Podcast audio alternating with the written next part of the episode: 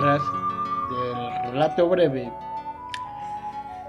es una publicación, un volumen, nunca mejor dicho, editada en el año 2003. Incluye orientaciones didácticas, que no es el caso de leer aquí, y lo componen 648 páginas en tamaño, vamos a decir así, carta. Este está editado por Océano, ya digo, en el año 2003, Barcelona, España. Y el equipo editorial está a cargo de Carlos Disper, dirección de contenidos José A. Vidal y dirección ejecutiva de ediciones Julia Millán. Coordinación de la obra Graciela D'Angelo. Selección de textos y citas Rolando Sánchez Mejías. Preimpresión Guillermo Meiner y equipo de producción dirección José Gay. Bueno, pues esta publicación obras maestras del relato breve que me dispongo a dar lectura de algunos de sus textos breves, claro, lo compone una compilación, si es este, redundante, de 78 narraciones breves, cada una correspondiente a un autor diferente. Hay grandes nombres de la literatura del milenio pasado y del siglo pasado. Esto es de 1900 hasta el año 2000. Leeré,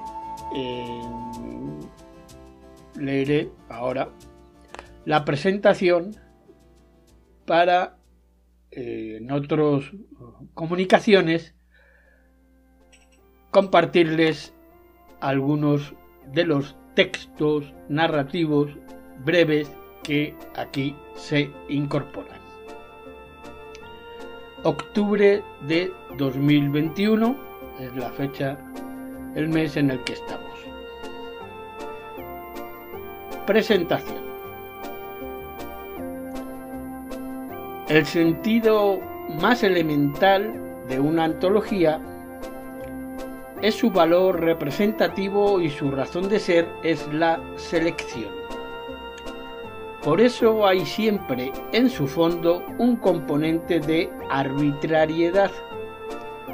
¿Por qué unos textos sí y otros no?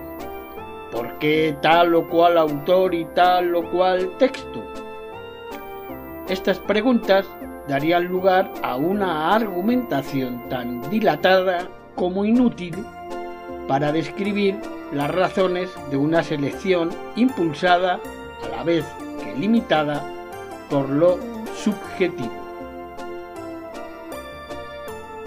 Los autores y las obras que integran esta antología constituyen una sólida muestra de los registros y calidades de un género literario, el cuento, que, alzándose desde la condición de género menor a que fue relegado por la historiografía literaria, nos descubre con claridad las alternativas esenciales del complejo recorrido que la literatura ha transitado en los últimos 100 años. Este año recordamos también, por supuesto, los 100 años de Piazzolla y de otros tantos eh, artistas, vamos a decir así, que eh, en estos momentos eh, ya no están con nosotros, pero que sí nos han dejado un enorme legado al cual debemos acercarnos. Tremendas convulsiones han hundido, levantado y vuelto a hundir una y otra vez los edificios más inalterables de nuestra cultura hasta instalarnos en una oscilación sísmica permanente. La literatura es testimonio y reflejo de esta conmoción, pero al mismo tiempo, más que simple testimonio, es protagonista del cambio. El cuento, por ser una destilación esencial de los grandes temas, su expresión más depurada, muestra con mayor transparencia y concisión que otros géneros la estructura y la naturaleza de la obra literaria. Los artículos, que se incluyen también en este compendio, Aprender literatura o convertirse en lector, estructura narrativa del cuento y el cuento contemporáneo, con los que se abre esta obra, realizan un repaso fundamental de las encrucijadas de la literatura contemporánea, de las didácticas a ellas asociadas en la práctica docente, siguiendo la evolución y los itinerarios del